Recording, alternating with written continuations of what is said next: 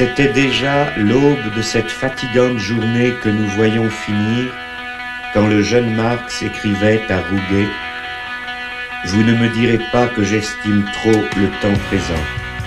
Et si pourtant je n'en désespère pas, ce n'est qu'en raison de sa propre situation désespérée qui me remplit d'espoir. Immer dienstags um 12 Uhr.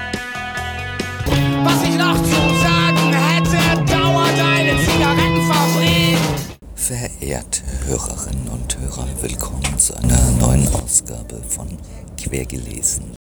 Heute wird ein Vortrag so ziemlich die gesamte Sendezeit ausfüllen.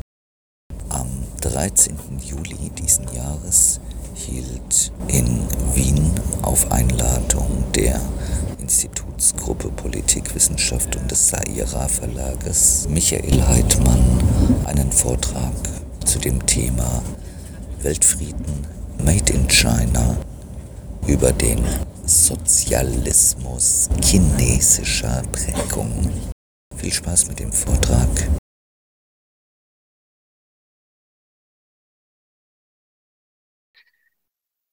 Am 23. Oktober 2022 sicherte sich Chinas diktatorischer Machthaber Xi Jinping auf dem 20. Parteitag der Kommunistischen Partei seine dritte Amtszeit als Generalsekretär.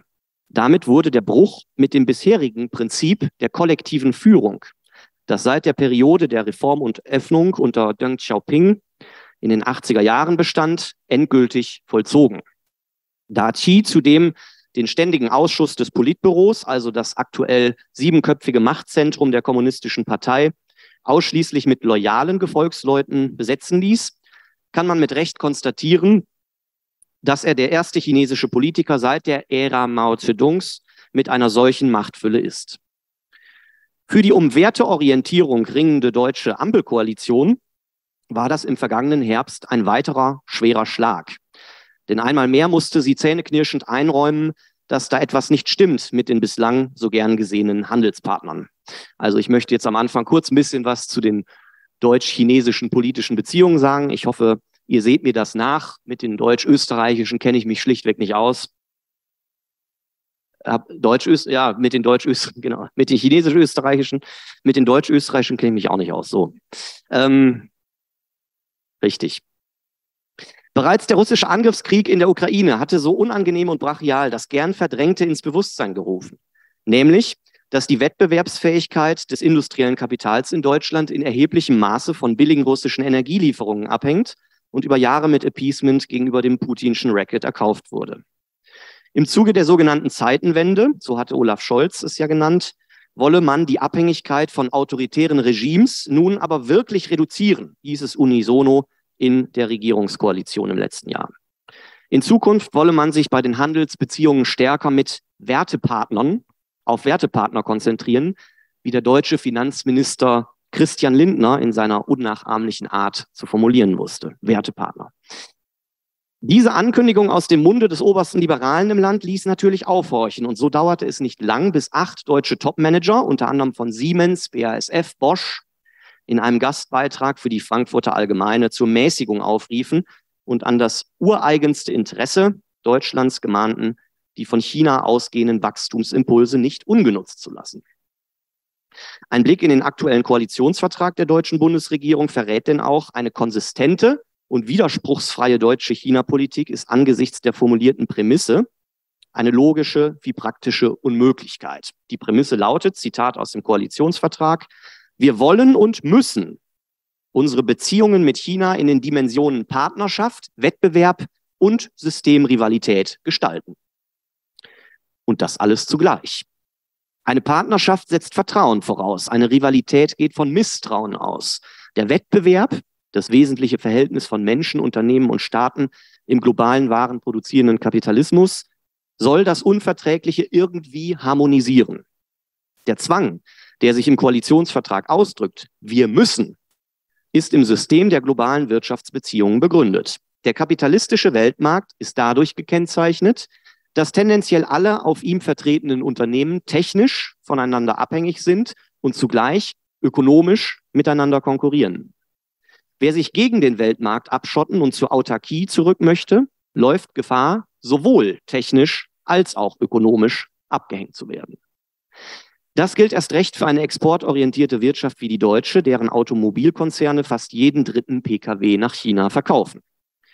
Das heißt also, innerhalb des Widerspruchs von Partnerschaft und Rivalität muss sich eine jede pragmatische Politik bewegen, die die herrschende Wirtschaftsordnung mit ihrem obersten Zweck, der Kapitalverwertung, nicht grundsätzlich in Frage stellt. Und darin liegt das ganze Geheimnis, warum eine auf Werteorientierung, wie Baerbock es sagt, die Außenministerin und Wertepartner, Finanzminister Lindner, bemühte Politik nicht nur im Verhältnis zu China, im ständigen Herumlavieren besteht und allenfalls faule Kompromisse schließen kann. So war bei den sogenannten siebten deutsch-chinesischen Regierungskonsultationen, die vor drei Wochen in Berlin, in Berlin stattfanden, in den öffentlichen Teilen nicht mehr viel von dieser kritischen Werteorientierung zu spüren. Ganz im Gegenteil, auf Drängen der chinesischen Seite waren Nachfragen der Journalisten bei der Abschlusspressebegegnung mit Kanzler Scholz und Chinas Ministerpräsident Li Qiang ausdrücklich untersagt. Nun ein bisschen näher an mein Vortragsthema im engeren Sinne Chinas geopolitische Ambitionen heran. So unterschiedlich und auch widersprechend die geopolitischen Interessen Russlands und Chinas im Einzelnen sein mögen, so sehr eint beide Länder die geteilte Ablehnung einer sogenannten unipolaren Weltordnung unter Vorherrschaft der USA als demjenigen Akteur, der vermittels seiner Leitwährung und Geldpolitik, seiner Freihandelsabkommen und nicht zuletzt abgesichert durch ein von ihm dominiertes westliches Militärbündnis die allgemeinen Regeln der Weltmarktbeziehungen setzt und kontrolliert. Aus einer Position der Inferiorität heraus, im Falle Russlands einer ökonomisch zementierten Unterlegenheit, im Falle Chinas eines perspektivisch durchaus aufzuholenden Rückstands, formuliert sich das Großmachtstreben beider Staaten in paradoxer Gestalt als ein Projekt antiimperialistischer Gegenhegemonie, das eigene Land und Einflussgewinne als Befreiung vom Joch westlich-liberaler Vorherrschaft zu verkaufen weiß. Was der russischen Despotie die Ukraine ist, der chinesischen Taiwan. Im letzten Sommer veröffentlichte das chinesische Büro für Taiwan-Angelegenheiten erstmals seit über 20 Jahren ein im Tonfall deutlich verschärftes neues Weißbuch, in dem ganz unverhohlen mit der Anwendung von Gewalt und Krieg gedroht wird, um die Taiwanesen, die vom Zitat gleichen Blut seien wie ihre festlandchinesischen Volksgenossen, ins Reich der Mitte zurückzuholen. Zitat, das Rad der Geschichte rollt weiter in Richtung der nationalen Wiedervereinigung und es wird von keinem Einzelnen und keiner Kraft aufgehalten werden. So heißt es in diesem regierungsoffiziellen Dokument. Ideologisch begleitet wird die antiliberale Politik Russlands und Chinas von neuen Großraumtheorien, die sich im Falle des neurechten russischen Philosophen Alexander Dugin direkt und im Falle des neokonfuzianischen chinesischen Philosophen Zhao Tingyang indirekt auf Karl Schmitz völkerrechtliche Großraumordnung mit Interventionsverbot für raumfremde Mächte bezieht, beziehen. Der Zeitredakteur Thomas Asheuer spricht in diesem Zusammenhang von einem Kampf der Ideen und bezieht sich dabei auf Dugin, Zhao und Francis Fukuyama, letzterer als Vertreter des westlichen Liberalismus. Auf welcher materiellen Basis dieser Kampf der Ideen ausgefochten wird, bleibt in Asheuers Essay vom März 2022 indes gänzlich unbestimmt.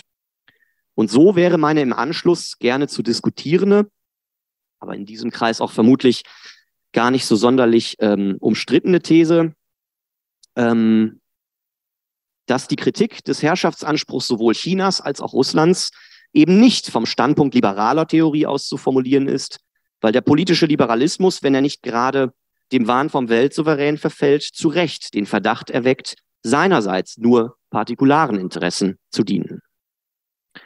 Damit ist allerdings nicht gesagt, dass die ihrer Form nach universalistischen Ideen des Liberalismus nicht zugleich über ihre notwendig beschränkte Realisierung innerhalb der kapitalistischen Produktionsweise hinausweisen würden. Es waren schon immer aufgeklärte Kommunisten, die den Liberalismus besser verstanden als dessen Apologeten. Die Forderung westlicher Beobachter, dass China und Russland zu liberalen Demokratien unter Anerkennung der allgemeinen Menschenrechte sich transformieren mögen, erscheint also zwar durchaus sympathisch, bleibt aber ein frommer wie naiver Wunsch. Die medial ebenso omnipräsente wie begriffslose Redeweise, wonach die Freiheit, die einstmals am Hindukusch, wie es ein ehemaliger deutscher Außenmin äh, Verteidigungsminister mal formulierte, nun in der Ukraine und bald womöglich auf Taiwan verteidigt werde, ignoriert eben völlig, um was für eine beschränkte Art von Freiheit es dabei geht und woran sie ihr Maß und ihre Geltung auf dem kapitalistischen Weltmarkt hat. So viel vielleicht vorab. Ähm, nun zum eigentlichen Haupttext. Ähm, Anlass war die deutsche Erstveröffentlichung von Zhao Tingyangs Buch Alles unter dem Himmel, Vergangenheit und Zukunft der Weltordnung, die 2020 bei Surkamp erschien und ähm, die vorhin schon kurz erwähnte Großraumtheorie aus chinesischer Perspektive skizziert. Also zu diesem Buch habe ich dann den äh, Text in der Saint-France Heft 17 ähm, geschrieben. In seiner Neujahrsansprache 2017-18 bezieht sich Staatschef Xi Jinping direkt auf das Ordnungskonzept Tianxia. Zitat. Hinsichtlich der Aussichten auf Frieden und Entwicklung der Menschheit gibt es sowohl Erwartungen als auch Besorgnis. Alle Beteiligten warten auf eine klare chinesische Haltung. Alle unter dem Himmel, was eben die Übersetzung jetzt von Tianxia wäre, sind eine Familie. Als verantwortungsvolles großes Land muss China seine Stimme erheben. Zitat Ende. Im ersten Teil des Vortrags soll es zunächst um den Herrschaftsanspruch Chinas unter Xi Jinping gehen, im zweiten Teil dann um das Tianxia-Konzept Zhao Tingyangs und inwiefern es diesem Herrschaftsanspruch und der Herrschaftspraxis der kommunistischen Partei entspricht.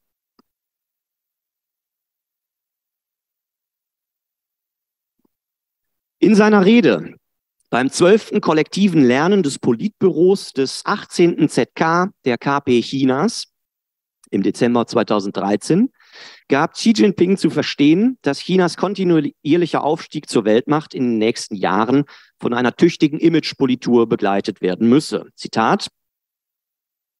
Es ist wichtig, das Image unseres Landes zu modellieren, Gezeichnet werden soll vor allem das Bild eines großen Kulturlandes mit langer Geschichte, eines einheitlichen Vielvölkerstaates, in dem verschiedene Kulturen harmonisch zusammenleben, einer großen Macht in Asien mit gerechter und integrer Politik, relativ entwickelter Wirtschaft, gedeihender Kultur, stabiler Gesellschaft, einer in Eintracht lebenden Bevölkerung und schönen Landschaften, eines großen, verantwortungsbewussten Landes, das auf friedlicher Entwicklung setzt, die gemeinsame Entwicklung fördert die internationale Gerechtigkeit und Fairness wahrt und Beiträge zur Menschheit leistet.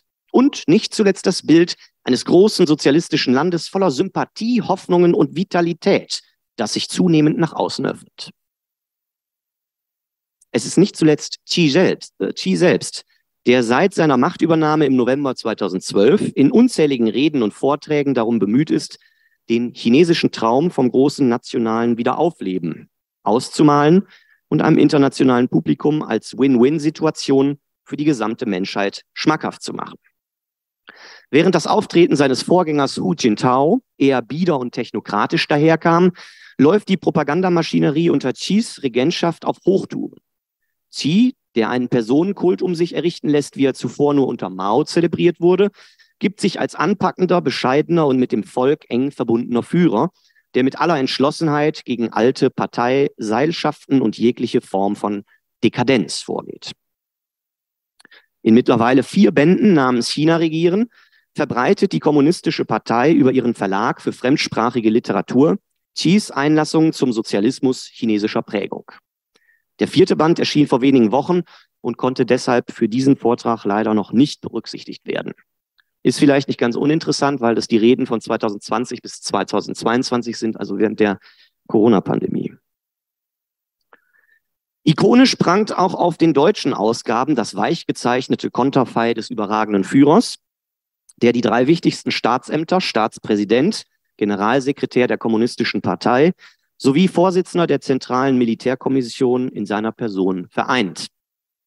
Eine Seite Transparenzpapier schützt das Porträt Cheese im Innenteil der Bände. Will ich euch einmal kurz zeigen.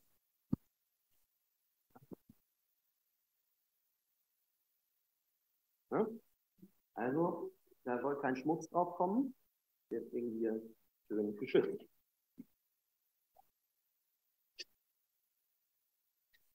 Ähm, Weitere Fotos im Innenteil äh, zeigen ihn in seiner Jugend auf Inspektionsreisen in entlegenen Dörfern, anpackend beim Spatenstich für einen Staudamm sowie inmitten anderer sich um ihn scharender Staatschefs bei internationalen Gipfeltreffen.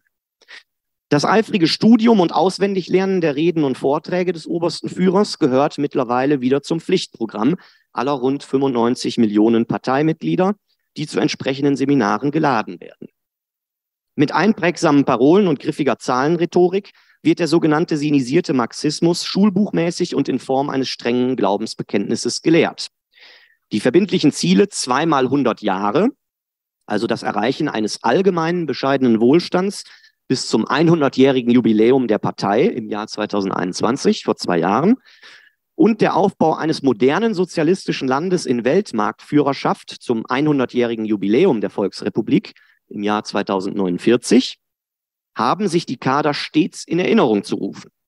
Unter anderem durch Direktiven wie, ich zitiere, die zweifache Wahrung, die dreifache Unterscheidung, das vierfache Bewusstsein, das vierfache Selbstvertrauen, die vier Grundprinzipien, die vier Modernisierungen, die vier Formen der Dekadenz, die vier Bewährungsproben, die vier Gefahren, die fünffache Liebe, die sieben Verfehlungen, die acht Regeln und die zehn sozialistischen Grundwerte. Einige dieser Schlagwörter sind schon unter Mao und Deng Xiaoping formuliert worden. Andere wurden auf dem letzten Parteitag offiziell in die Parteisatzung aufgenommen. So unter anderem die zweifache Wahrung, die Xi Jinpings Stellung und seinen unbedingten Führungsanspruch innerhalb des Zentralkomitees festschreibt. Gleich zu Beginn seiner Amtszeit machte Xi durch eine groß angelegte Antikorruptionskampagne von sich reden das übliche Codewort für politische Säuberungen im Jargon des Parteikommunismus. Zwar grassiert im weit verzweigten Kadersystem der kommunistischen Partei tatsächlich die Korruption, die Antikorruptionskampagnen dienten sie aber zugleich dazu, seine Machtposition umfassend zu konsolidieren. So lässt sich versteckt zwischen allerlei Redundanz und unzähligen leeren Worthülsen in seiner Redensammlung China regieren nachlesen, wie Xi vor seinen Parteigenossen den brutalen Gedankenbildern Maos nacheifert. Zitat. Wir sind jeden Tag Staub ausgesetzt, weshalb wir regelmäßig ein Bad nehmen sollten. Nehmen Sie etwas Seife zur Hand, schrubben Sie ordentlich mit einem Schwamm und brausen Sie sich dann gut ab. Sie werden sich sauber und wie neu geboren fühlen. In ähnlicher Weise können auch unser Denken und Handeln verstauben, verunreinigt durch politische Mikroben, weshalb wir auch hier ein Bad nehmen sollten, um uns von Staub und Schmutz zu befreien, unseren Körper und Geist zu erfrischen verstopfte Poren zu öffnen und unseren Stoffwechsel anzukurbeln, sodass wir unseren Pflichten aufrichtig nachkommen und unsere persönliche Integrität aufrechterhalten können. Manche ziehen es vor, den Staub in ihrem Denken und Handeln zu überdecken und sind wasserscheu. In solchen Fällen sollten ihnen unsere Kollegen und unsere Partei unter die Arme greifen. Zitat Ende. Gerne zitiert Xi aus antiken Schriften, hier ein Gedicht aus der Tang-Dynastie, um zu verdeutlichen, wie mit Kadern zu verfahren ist, die die politische Disziplin nicht einhalten. Zitat. Junge, unschuldige Kiefern sollten tausend Fuß hoch wachsen, morsche Bambusse dagegen Schlag für Schlag gefällt werden. Weniger poetisch ist wiederum von, Zitat, bösartigen Tumoren die Rede, die aus dem Parteikörper zu entfernen seien. Zitat, für Tumore mit Metastasenrisiko sind chirurgische Eingriffe notwendig. Um zu verstehen, warum es unter Qis Regentschaft zu einer zunehmenden Zentralisierung der Staatsgewalt und einer massiven Ideologisierung des Alltagslebens der Chinesen kommt, muss die von der KP China konstatierte neue Normalität der chinesischen Wirtschaftsentwicklung berücksichtigt werden, die von sich verschärfenden ökonomischen und sozialen Gegensätzen geprägt ist. Die Wachstumsrate des BIP nimmt ab, und zwar auch schon vor der Pandemie. Die Kapitalakkumulation lässt sich nicht länger durch die extensive Vernutzung einer schier unbegrenzt vorhandenen menschlichen Arbeitskraft auf Grundlage einfacher, ungelernter Arbeit gewährleisten. Die chinesische Industrieproduktion ist inzwischen durch weit komplexere Arbeitsteilung bestimmt, die insbesondere ein höheres Ausbildungsniveau der Arbeitskräfte sowie eine zunehmende Technisierung der Produktionsanlagen erfordert. China ist längst nicht mehr bloß die sprichwörtliche verlängerte Weltwerkbank der Welt. Die Rolle der extremen Billiglohnländer, etwa in der Textilindustrie, haben innerhalb der internationalen Arbeitsteilung längst andere vor allem südostasiatische Staaten wie Indonesien, Vietnam, Kambodscha oder Myanmar übernommen. Nicht mehr die ständige Ausweitung der vorwiegend für den Export bestimmten Produktion ist alleiniges Ziel der KP China seit dem 13. Fünfjahresplan, also seit 2016, sondern die, Zitat Xi, Justierung der vorhandenen Produktionskapazitäten und eine qualitativ hochwertige Produktionsausweitung sowie ein Triebkraftwechsel in der Wirtschaftsentwicklung vom Einsatz von Produktionsfaktoren wie Ressourcen und billigen Arbeitskräften hin zu mehr Innovationen. Diesem Programm liegt in Marxischer Terminologie gesprochen die zunehmende Verdrängung der Produktion absoluten Mehrwerts zugunsten der Produktion relativen Mehrwerts zugrunde, die wiederum mit einer steigenden organischen Zusammensetzung des Kapitals einhergeht. Der Anteil konstanten Kapitals im Verhältnis zum variablen Kapital wächst in den meisten Branchen. Im Jargon der bürgerlichen Volkswirtschaftslehre gesprochen, die die Quelle des Mehrwerts verschleiert, die Produktion wird kapitalintensiver, nachdem sie zuvor vor allem arbeitsintensiv war. Maschinen werden nun auch in China in zunehmendem Maße durch Maschinen produziert, was eine Verwissenschaftlichung des kapitalistischen Arbeitsprozesses und ständige technische Innovationen voraussetzt. Nicht mehr die Kopie westlicher Spitzentechnologie, sondern die eigenständige Hervorbringung und Patentierung chinesischer Spitzentechnologie mit Potenzial zur Weltmarktführerschaft wird angestrebt. Oder in Schießworten, die Praxis lehrt uns immer wieder, dass Schlüssel- und Kerntechnologien nicht durch Beanspruchung, Kauf oder Betteln von anderen Ländern zu erwerben sind. Nur wenn wir diese Technologien in den eigenen Händen halten, können wir unsere wirtschaftliche und nationale Sicherheit gewährleisten, können die chinesischen Industrien auf die mittleren und oberen Stufen der globalen Wertschöpfungsketten aufrücken. Innovationen können allerdings nur dort dauerhaft entstehen, wo diejenigen Forscher und Ingenieure, die in einem methodisch nicht geregelten Verfahren durch ihre produktive Einbildungskraft Neues hervorbringen sollen, sich zumindest teilweise auch als selbstständige, sich entfaltende Personen begreifen können. Xi spricht in diesem Zusammenhang von der Zitat allseitigen Entfaltung des Individuums, was sich durchaus als ein zu erfüllender Glücksanspruch der Individuen interpretieren ließe deren vernünftige Selbstbestimmung aber gerade ausschließen muss. Die Mobilisierung der kreativen Potenziale von privaten Kapitalisten, Ingenieuren und Arbeitskräften, wie die KP sie sich über für Chinas wirtschaftliche Entwicklungsphase der neuen Normalität wünscht, darf nicht die Infragestellung des politischen Führungsanspruchs der Partei zur Folge haben. Die Formierung einer privaten Kapitalistenklasse mit Anspruch auf eigenständige politische Interessensvertretung konnte bislang erfolgreich verhindert werden. Unter anderem, weil es bis heute noch immer keine mit westlichen Standards vergleichbare Rechtssicherheit und auch immer noch kein Privateigentum an Grund und Boden in China gibt. Weshalb die Androhung von Enteignungen und Umsiedelungen ein wirksames Druckmittel zur Disziplinierung auch des privaten Sektors bleibt. Selbst dort, wo insbesondere in der Tech-Branche, na Moment, selbst dort, wo ehemalige Staatsbetriebe privatisiert wurden, beziehungsweise private Unternehmen zu Big Playern, insbesondere in der Tech-Branche, aufstiegen, ist das private Eigentum an Produktionsmitteln, Zitat Gerhard Scheidt, immer eines auf Abruf, was den Eigentümern mit Gewaltandrohung deutlich gemacht wird. Das zeitweilige oder dauerhafte Verschwinden von Milliardären, wie dem bekannten Alibaba-Gründer Jack Ma, der es 2020 gewagt hatte, öffentlich das chinesische Finanzsystem zu kritisieren, legt hiervon auf beklemmende Art und Weise Zeugnis ab. In China hat sich in den letzten Jahrzehnten als, also zwar eine Ober- und eine Mittelschicht entwickelt, deren Bedürfnisse und Interessen sich zunehmend diversifizieren. Eine junge Generation gut ausgebildeter Chinesen, die insbesondere in den Großstädten an der prosperierenden Ostküste lebt, liebäugelt durchaus mit Liberalisierungen nach westlichem Vorbild. Hierin sollten aber nicht allzu viele Hoffnungen gesetzt werden, da viele Angehörige gerade der neuen Mittelschicht durch kreditfinanzierte Eigentumswohnungen hoch verschuldet und in ihrem Wohlstandsniveau stark von ihrem guten Ruf bei den Parteikadern und allgegenwärtigen Nachbarschaftskomitees abhängig sind. Viel Handlungsspielraum für politische Abweichung bleibt also auch hier im massiv ausgebauten Überwachungsstaat nicht. Der staatlichen Propaganda gelingt es bis dato, die akademisch ausgebildete Mittelschicht einerseits zur permanenten Selbstoptimierung im Sinne der Nation zu animieren, andererseits aber die Verlockungen bürgerlicher Freiheiten durch die Ideologie eines Sozialismus chinesischer Prägung abzuwehren. Also eines Wohlstandsmodells, das materielle Besserstellung und freien Warenverkehr mit dem Westen nur bei gleichzeitiger Bereitschaft zu strenger Unterwerfung unter die Autorität der Partei und dem Verzicht auf Meinungs-, Presse- und Versammlungsfreiheit gewährt.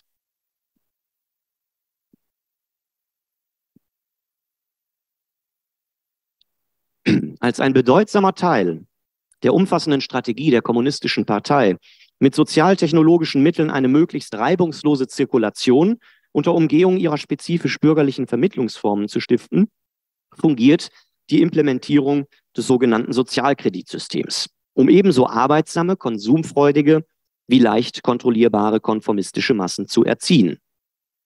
Auch hierauf hat Gerhard Scheidt in Heft 15 der Sans-France, ein bisschen Werbung ist sicherlich gestattet an dieser Stelle, hingewiesen. Zwecks Disziplinierung der Untertanen beschwört Xi die unbedingte Einheit von Volk und Partei und verkündet den Kommunismus, der jeglicher begrifflicher Substanz beraubt ist, als ein politisches Glaubensbekenntnis, um die Reihen festzuschließen. Der Erfolg dieser Strategie hin zur neuen Normalität und einer zunehmenden Konzentration auf die Förderung des Binnenmarktes bleibt indes unausgemacht. Noch immer herrscht auf dem Land und in den entlegenen Provinzen teilweise bittere Armut. Rund 200 Millionen ländliche Wanderarbeiter verdingen sich für Hungerlöhne in den prosperierenden Städten. Die Uiguren und die Tibet-Frage bezeugen das Dauerproblem ethnisch motivierter Separationsbestrebungen im chinesischen Vielvölkerstaat, denen die KPCH mit massiver Repression und Internierung in Umerziehungs- und Arbeitslagern begegnet, die offiziell berufliche Ausbildungszentren genannt werden. Hinzu kommt aktuell eine bedrohliche Immobilienkrise, Deflationsängste und die Folgen der gescheiterten Zero-Covid-Politik. Angesichts der gegenwärtigen Neuausrichtung der Weltmarktbeziehungen ist Xis Antwort auf die erlahmende Wirtschaft innerhalb einer ökonomisch extrem ungleichen Bevölkerung ein umso aggressiverer Nationalismus nach innen wie nach außen. Kaum eine seiner im Inland gehaltenen Reden kommt ohne Forderung nach bedingungsloser Opferbereitschaft für Volk und Vaterland aus. Insbesondere die Parteimitglieder haben diese als das Zitat höchste Lebensziel zu betrachten. Unablässig beschwört Xi eine angeblich bruchlose 5000-jährige chinesische Kulturgeschichte, die einzig durch die schmähliche Periode der halbkolonialen Konzessionen und ungleichen Verträge im Zuge der Opiumkriege, also Mitte des 19. Jahrhunderts, unterbrochen worden sei. Um schließlich durch den erfolgreichen antifaschistischen Widerstand gegen die japanische Aggression im Zweiten Weltkrieg und durch die Gründung der Volksrepublik aufs Neue zu erblühen konnte sich Maos Politik der nachholenden Entwicklung in Zeiten der Blockkonfrontation und unter Verweis auf die realen globalen Machtverhältnisse durchaus zu Recht auf den Antiimperialismus berufen, ist die chinesische Staatspropaganda im 21. Jahrhundert auf ein neues, umfassendes Narrativ angewiesen, um die nunmehr im asiatischen Raum, im Pazifik und auf dem afrikanischen Kontinent betriebene Expansionspolitik auch weiterhin als ein dem Frieden der Völker dienendes antiimperialistisches Win-Win-Projekt zu verkaufen. Die klassische Rechtfertigung noch jeder Gräueltat des Antiimperialismus zur Zeit der Kulturrevolution erfolgte mit Verweis auf die Bedrohung durch imperialistische Fremdherrschaft. Mittlerweile nimmt China selbst die Rolle eines ausgreifenden, gegenhegemonialen Staates ein, der seine internen Widersprüche zunehmend mit aggressiver Politik nach außen zu verlagern versucht. In Reden vor internationalem Publikum klingt das freilich ganz anders. Die chinesische Propaganda bedient sich hier geschickt der postkolonialen Diskurse. Als wüsste Xi genau um die Kultursensibilität der identitätspolitisch sozialisierten jungen Generation im Westen, eine Kultursensibilität, die sich letztlich immer gegen die Freiheitsrechte von Individuen richtet, will er mit, Zitat, kultureller Überheblichkeit aufräumen, um die kulturelle Koexistenz zu ermöglichen. Zugleich erklärt er die Erhöhung der kulturellen Softpower des Landes zum Ziel, weshalb der Zitat einzigartige Charme der chinesischen Kultur herausgestellt werden müsse. Als Vehikel dieser aufdringlich um Zurückhaltung bemühten Softpower fungieren im Ausland insbesondere die über 500 Konfuzius-Institute und eine Vielzahl neu entstandener Medienplattformen. Xi selbst lässt sich nicht nehmen, kontextlos Zitate antiker Dichter und Philosophen in seine Reden einzustreuen, die an Unbestimmtheit kaum zu überbieten sind, aber beim westlichen Publikum das Klischee fernöstlicher Weisheiten von Harmonie und Friedfertigkeit bedienen sollen. Zwei Kostproben. Alles, was den richtigen Weg nimmt, gelingt. Oder Stein für Stein errichtet man einen Turm. Nachholbedarf in Sachen Softpower sieht er insbesondere noch bei der Ideologieproduktion der chinesischen Geisteswissenschaften. Zitat, ein stärkeres Diskurssystem ist auch für Chinas Philosophie und Sozialwissenschaften vonnöten, um deren Rolle zu entfalten. Tatsache ist jedoch, dass unsere Stimme in der internationalen Arena noch recht schwach ist. Um diesen Mangel zu beheben, müssen wir unsere Fähigkeit bei der Formulierung kennzeichnender Begriffe verbessern, sowie neue Konzepte, Kategorien und Ausdrücke, die für die internationale Gemeinschaft leicht verständlich und akzeptierbar sind, schaffen, um die Forschungen und Diskussionen in den internationalen Fachkreisen auf die rechte Bahn zu, zu bringen. Die diesbezüglichen Bemühungen müssen mit der Etablierung systematischer Theorien und Konzepte in jeder Disziplin beginnen. Zitat Ende auf die rechte Bahn gebracht, sind die internationalen Fachkreise nach dem Geschmack Thies offenbar dann, wenn sie Chinas, Zitat, moralische Führungsposition bei der Entwicklung der menschlichen Gesellschaft anerkennen. Zu den geschichts- und erinnerungspolitischen Aspekten dieser propagandistischen Offensive, das wurde schon knapp angedeutet, findet sich ein lesenswertes Zitat in der aktuellen, bald erscheinenden Ausgabe der San France. Und damit zu Teil 2.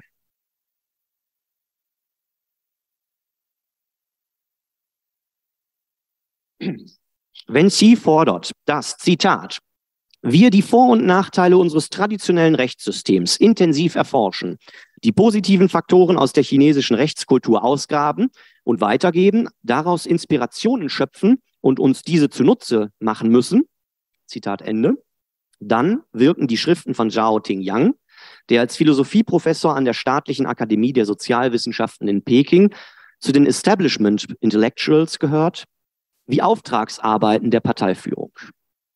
Seit vielen Jahren publiziert er Aufsätze und Bücher zum antiken Herrschaftsmodell des Tianxia, das, wie gesagt, am ehesten zu übersetzen ist mit alles unter dem Himmel.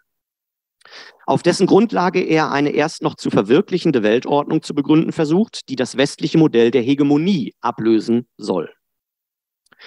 Die Beziehungen Zhaos zur KPCH lassen sich von außen kaum beurteilen. Sicher ist indes, dass sich die Parteipropaganda zumindest in Teilen auf seine Arbeiten bezieht. Schaus politische Theorie erfuhr in den letzten Jahren vermehrt internationale Beachtung, vor allem in Frankreich. Anfang 2020 erschien bei Surkamp mit Alles unter dem Himmel erstmals eine deutsche Übersetzung, die in vielen deutschen Medien kontrovers besprochen wurde, in der Zeit, der FAZ, im Spiegel, dem Freitag und im Deutschlandfunk. Auch die beiden Wiener Lokalmatadoren der identitären Bewegung, Martin Sellner und Alexander Markowitz, bezogen sich unter anderem auf dem Blog Sezession und auf Markowitz bizarrem YouTube-Kanal Suvorov TV auf Jaos Buch. Suvorov TV habe ich jetzt letzte Woche überhaupt erst entdeckt. In der Vorbereitung habe ich mal geschaut, gibt es hier in Österreich auch Bezüge. Markowitz Suvorov TV, YouTube-Kanal. Ja, wunderbar. Und das überaus wohlwollend. Also die Rezeption der beiden ist überaus wohlwollend, weil sie darin zu Recht einen Angriff auf den Universalismus der bürgerlichen Individual- und Menschenrechte erkennen. In Deutschland sind es außerdem die Salon-Anti-Imperialisten Richard David Precht und Harald Welzer, die in ihrem Spiegel-Bestseller Die vierte Gewalt Saus Schriften als Belegquelle ihrer These einer sogenannten Mediokratie anführen. Ein Beispiel dafür wie sehr die Rezeption insgesamt von den Projektionen und der je eigenen Agenda der Rezipienten bestimmt ist. Zhao präsentiert dem Leser eine krude Mischung aus antiimperialistischer Globalisierungs- und Technikkritik, spieltheoretischen Analysen der internationalen Beziehungen sowie ahistorischen Anleihen beim traditionellen chinesischen Daoismus und Konfuzianismus zur Neubegründung einer globalen politischen Ordnung, in der gegen den westlichen Individualismus gewendet, Zitat, die Koexistenz der Existenz vorangeht. Alle Kulturen und Religionen würden hier harmonisch und ohne Zitat einseitigen Universalismus und Kulturimperialismus unter dem Schirm einer nicht näher bestimmten Weltsouveränität im Frieden miteinander leben. Der Stand der technologischen Entwicklung im Zuge der Globalisierung mache den Niedergang der nationalstaatlichen Ordnung im Allgemeinen und des US-Imperialismus im Besonderen unausweichlich. Stattdessen in diesem Szenario zeigt sich der Einfluss von Harz und Negris Empire-Theorie, wird sich immer noch darauf bezogen. Äh, in diesem, ja, also stattdessen äh, drohe, Zitat, eine technologisch basierte Diktatur der globalen Netzwerke aus Finanzkapital, Medien und IT-Konzernen. Um dies zu verhindern, werde ein inklusives Konzept der globalen Kooperation benötigt, das mit dem westlichen Modell der Hegemonie und des egoistischen Individualismus breche und der kulturellen Vielfalt Rechnung trage. Zhao entfaltet hierzu eine politische Kosmologie nach dem Vorbild des antiken Begriffs von Tianxia in der Zhou-Dynastie, ungefähr 1000 bis äh, 200 vor unserer Zeitrechnung. Als Totalitätsbegriff bezeichnet Tianxia die erst noch zu realisierende Einheit von kosmologischer Ordnung des Himmels und politischer Ordnung unter dem Himmel. Das inhärente Telos, Ziel des Tianxia, ist die vollständige Inklusion der Welt ohne ein Außen. Dem Tianxia liege dabei die permanente Anpassung an veränderte Umweltfaktoren, eine sogenannte Ontologie des Werdens zugrunde. Das antike Tianxia-Modell verdankt sich nach Darstellung Zhaos einer spezifischen historischen Konstellation, in der der Kleinstaat Zhou über mehrere Jahrhunderte seine überraschend errungene Herrschaft über eine Vielzahl größerer Staaten sichern konnte, indem er das Prinzip der Gewaltherrschaft in das Prinzip der Inklusion und wechselseitigen Abhängigkeit transformierte. Die Kaiser der Zhou-Dynastie beriefen sich entsprechend auf das Mandat des Himmels, Tianming, das der himmlische Kaiser nur den gerechten Herrschern zuerkenne. Das aufklärerische Moment hieran, also auch würde ich sagen, der begriffliche Fortschritt in der, im antiken Denken äh, Chinas damals liegt darin, dass ein sittlicher Maßstab bei der Tradierung von Herrschaft anerkannt wird. Die Herrschaftsform der Zhou-Dynastie habe, so Zhao, Zitat, wesentlich auf der Attraktivität des Systems statt auf militärischer Abschreckung beruht, Systemüberlegenheit anstelle militärischer Autorität. Auf diese Weise sei ein politisches System der Toleranz und kulturellen Vielfalt entstanden, von dem alle teilnehmenden Staaten profitierten und das frei von Rassismus und Nationalismus gewesen sei. Den Vorwurf der historischen Rückprojektion, als hätte man sich damals über Rassismus und Nationalismus Gedanken gemacht, vorwegnehmend konstatiert Zhao, dass die Fragestellungen der damaligen Zeit zwar, Zitat, völlig andere gewesen seien, dennoch bedürfe es heute einer analogen politischen Schöpfung von Weltsouveränität, die auf das bereits um 1000 vor unserer Zeitrechnung entwickelte inklusive Weltbewusstsein des Tianxia zurückgreifen müsse. Das lässt aufhorchen, denn die von Zhao romantisierte Zhou-Dynastie beruhte der Zeit entsprechend auf einem patriarchalen Feudalismus und war vor allem geprägt durch ein strenges Tributsystem zwischen dem zentralen Herrschaftsstaat und den Lehns- und Vasallenstaaten in der Peripherie. So kritisiert der Historiker Ge Zhaoguang entsprechend sachkundig Zhao Tingyangs selektive Rezeption beispielsweise des Buchs der Wandlungen und des Buchs der Riten. Er betont, dass das in diesen konfuzianischen Klassikern niedergelegte antike Tianxia-Denken sehr wohl die Unterscheidung von Innen und Außen und darüber hinaus auch die von Chinesen und Barbaren kannte. Wenn Zhao also die damaligen Verhältnisse gänzlich ahistorisch zum Vorbild einer künftigen Weltordnung macht, ist hierin vor allem der projektiv übertragene Sinn entscheidend. Denn in seinem inklusiven Modell spiegeln sich die neu entfachten Großraumambitionen der KPCH und ihr Herrschaftsanspruch auf den gesamten asiatisch-pazifischen Raum wider. Der bürgerliche Oppositionelle und spätere Friedensnobelpreisträger Liu Xiaobo kritisierte bereits 2002 die wiederaufkommende Tianxia-Rezeption mit folgenden Worten. In der chinesischen Tradition hatten die Kaiser und Könige innerhalb des dynastischen Systems keinen Begriff von der Souveränität des Volkes oder des Staates. Sie hatten nur ein Bewusstsein für das, was unter dem Himmel ist.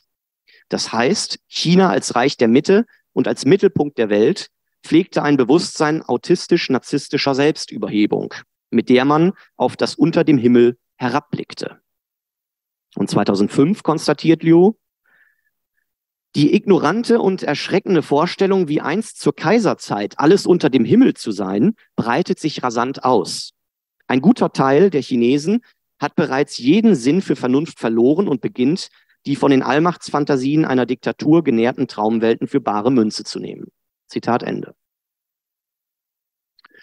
Für Zhao bietet die Tradition des westlich-politischen Denkens keine Lösung der aktuellen Konflikte, sondern sei im Gegenteil Ursache derselben. Die Grundidee der modernen westlichen Politik sei das Aufteilen. Ihr Resultat daher Trennung, nicht Inklusion. Die westliche Politik der Spaltung beruhe auf der von Karl Schmidt lediglich auf den Begriff gebrachten Unterscheidung von Freund und Feind und damit der permanenten Produktion eines Außen. Sie sei nicht fähig, Zitat, die Notwendigkeit einer Weltsouveränität zu erkennen. Da sie a priori von der Annahme des anderen als eines Äußeren ausgehe, sei sie unfähig, Spannungen zu und Konflikte zu lösen. Ein spirituelles Weltbewusstsein im Sinne des Tianxia könne auf diese Weise nicht entstehen. Angefangen mit dem Monotheismus des Christentums reproduziere sich das Freund-Feind-Schema, unter anderem in den Theorien von Hobbes, Marx und Huntington. Wo die Feindbestimmung fehle, leide der Westen am Verlust von Leidenschaft und Motivation. Der Universalismus der kantischen Philosophie biete keine Alternative, da er die Vielfalt der Kulturen, Religionen und Wertvorstellungen verkenne und überhaupt unrealistisch sei, da sich menschliches Handeln nun mal wesentlich Interessen und nicht Werte geleitet bestimme. Zhao schreibt, in Kants Theorie des Friedens mischen sich idealistische Illusionen mit realistischen Überlegungen. Kants Voraussetzung für die Verwirklichung des Friedens ist die Wesensgleichheit der staatlichen Systeme und der Wertvorstellungen.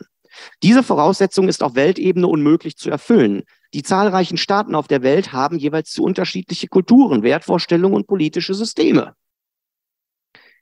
Die argumentative Peinlichkeit Jaus gegen Kants normative Vernunftidee, die faktische Empirie der unterschiedlichen Kulturen anzuführen, fällt im heutigen akademischen Betrieb freilich kaum noch auf. Gilt diese Art der Aufklärungskritik doch längst als mehrheitsfähig, und zwar weltweit. Zhao inszeniert sich in Abgrenzung vom kantischen Idealismus als nüchterner Verfasser einer unparteiischen ontologischen Analyse. Die von ihm skizzierte Weltpolitik sei eine objektive Notwendigkeit und keine Wertvorstellung. Zugleich konstatiert er, dass die natürliche kosmologische Ordnung des Tianxia bis auf eine kurze Phase während der Zhou-Dynastie noch nicht politisch umgesetzt worden sei. Während in der Antike die materiellen Voraussetzungen gefehlt hätten, sei das Tianxia nun als Antwort auf die Globalisierung umfassend zu realisieren, wofür es jedoch zunächst einer geistigen Revolution bedürfe. Zhaos Bestimmung des Tianxia-Konzepts schwankt somit permanent zwischen Sein und Sollen, ohne dass dem Autor dies bewusst wäre bzw. weiter bekümmerte.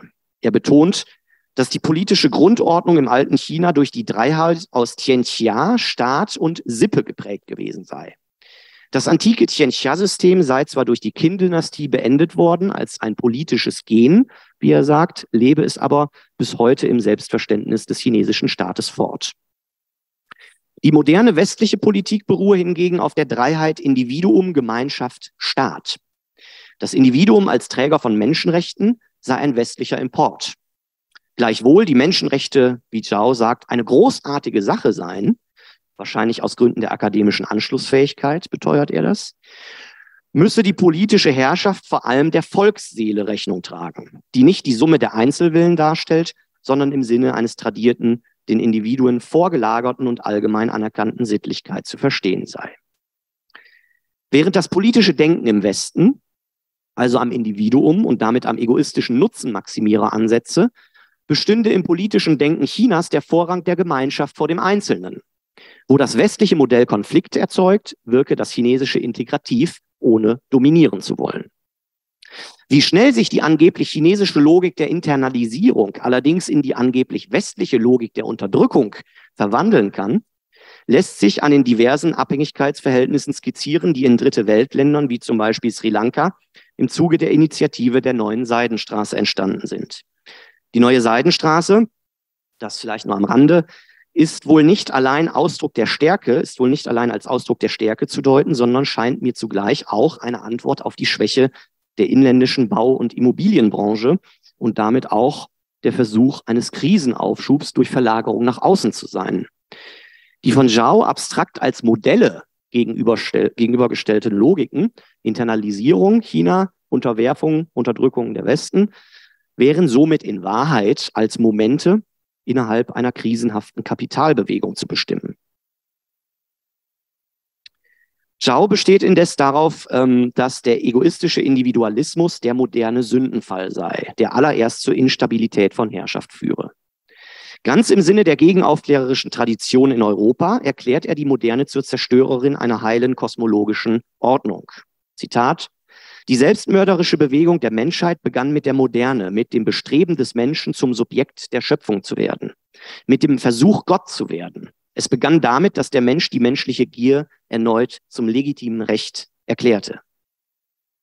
Zwar gehöre der Eigennutz zur, wie er sagt, unveränderbaren Natur des Menschen, doch im Gegensatz zur modernen Gesellschaft, die ihn als Prinzip der Vergesellschaftung anerkenne, sei er in der vormodernen patriarchalen Ordnung strikt eingehegt gewesen. Für Konfuzius sei die Verwandtenliebe das Prinzip des Tianxia. Alle Menschen sollten demnach als Teil der Familie begriffen, damit aber auch gemäß der Hierarchie der Familie behandelt werden. Die Logik der Familie umfasse Harmonie, kennt man ja von der Familie, Harmonie, Pflichterfüllung, Frieden.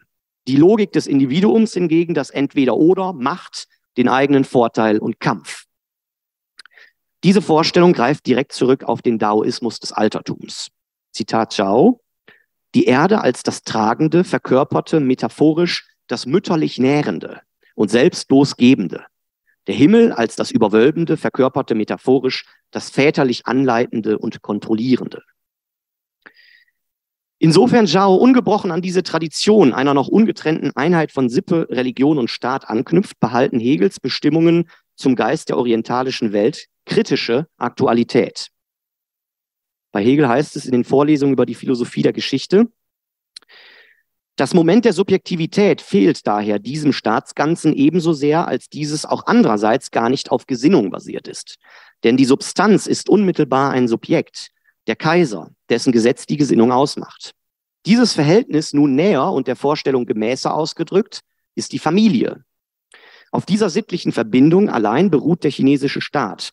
Und die objektive Familienpietät ist es, welche ihn bezeichnet.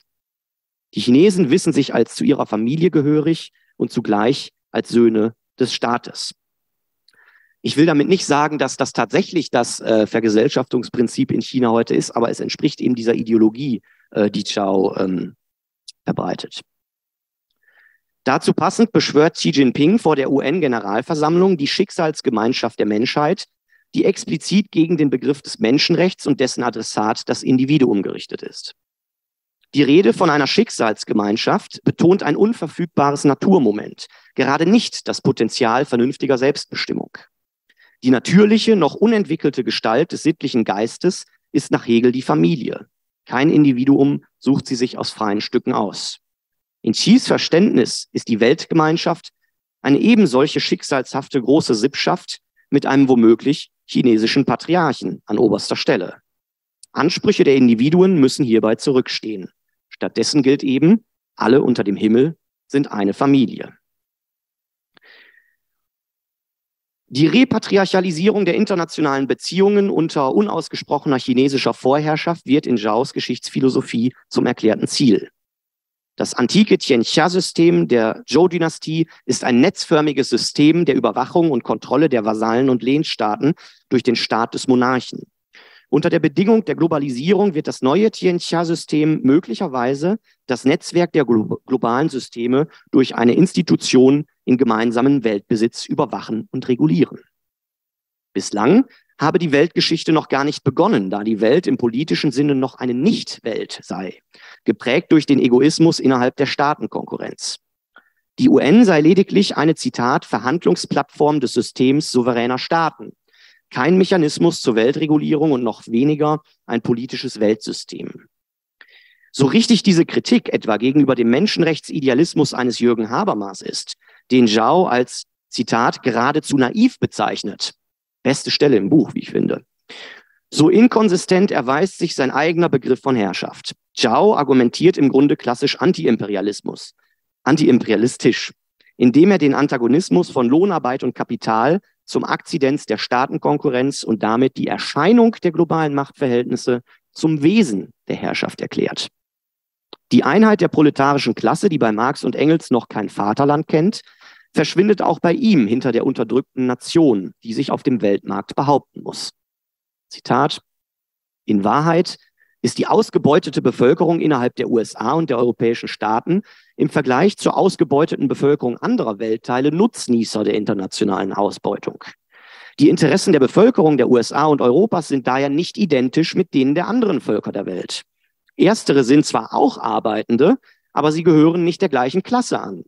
Ein Klassenbegriff, der die internationale Ausbeutung nicht berücksichtigt, ist fragwürdig. Mit Blick auf die Zeit lasse ich vielleicht ein bisschen was aus und komme ja im Grunde schon zu den Schlussbemerkungen. Obwohl oder gerade weil in seinem Buch fast gar nicht vom modernen chinesischen Staat die Rede ist und Zhao sich sehr darum bemüht, den Verdacht zu entkräften, China stünde für ihn als die künftige Weltmacht bereits fest weiß die Parteiführung, sich der passenden Versatzstücke seiner Theorie zu bedienen, um damit unter anderem die neue Seidenstraße als Friedensprojekt zum wechsel wechselseitigen Vorteil aller zu bewerben. Die von Zhao propagierte Lehre der Zhou-Dynastie, wonach sich eine kluge Herrschaft nicht durch Gewalt, sondern durch die Erzeugung von Abhängigkeiten erhält, eine in dieser Form definitiv nicht auf die Zhou-Dynastie beschränkte Einsicht, deckt sich mit Chinas Politik der verbilligten Kredite und Auslandsinvestitionen, durch die es sich eine enorme Einflusssphäre schafft und entsprechende Tribute, etwa in Form von Zugeständnissen bei Menschenrechtsverletzungen, dafür verlangt. Auch der Aufbau gegenhegemonialer multilateraler Institutionen wie der Shanghai Cooperation Organization, bei der jetzt auch äh, der Iran seit diesem Jahr Mitglied ist, oder der Asian Infrastructure Investment Bank, bei der auch Deutschland und andere europäische Staaten Mitglied sind, ist in diesem Zusammenhang zu nennen. Zhaos notorische Technikfeindschaft lässt sich indes kaum in Übereinstimmung mit dem ungebrochenen Fortschrittsglauben der KPCH bringen. Auch seine Einlassung zu einer drohenden Konzerndiktatur dürften im Politbüro und ZK wohl eher belächelt werden.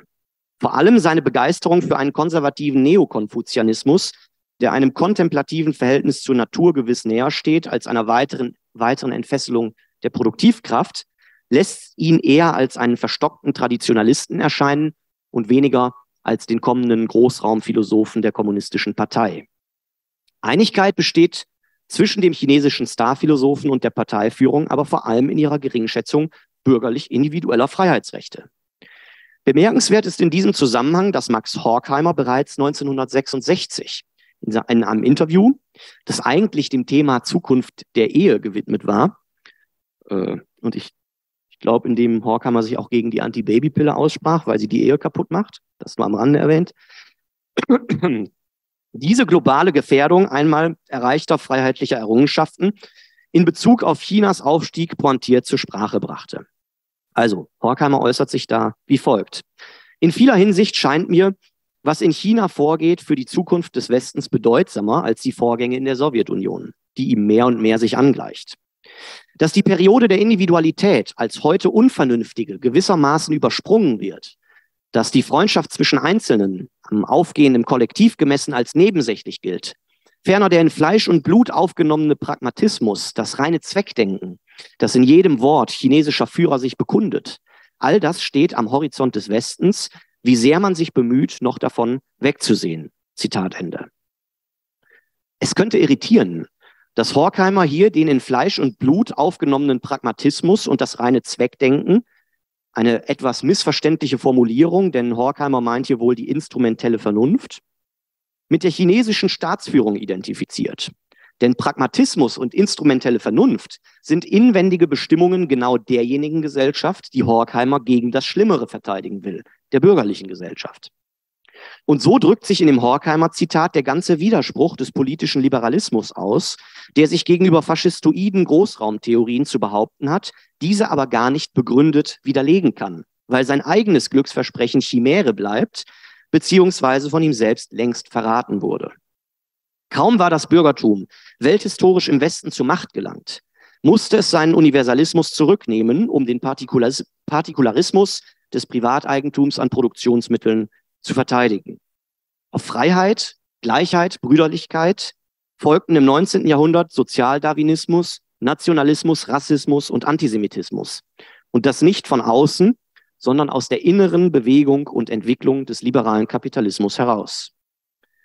Wenn auf der Münchner Sicherheitskonferenz 2018 der damalige deutsche Bundesaußenminister Sigmar Gabriel durchaus zu Recht befand, dass China derzeit, Zitat, das einzige Land der Welt mit einer wirklich globalen geostrategischen Idee sei, dann muss man ihn zugleich fragen, warum er selbst, seine damalige Bundesregierung und mit ihr nahezu die gesamte Bevölkerung der westlichen Welt offenbar keinerlei Vorstellung mehr davon hat, wofür Demokratie, Freiheit, Gleichheit einmal standen und woran diese Ideale scheitern. Man muss ihn also fragen, wie es eigentlich um die Idee des Liberalismus oder besser der Aufklärung steht und ob nicht längst die intellektuelle Leistung erbracht worden ist, die Gründe für deren Scheitern zu begreifen. Die letzte Seite, dann habt ihr es geschafft.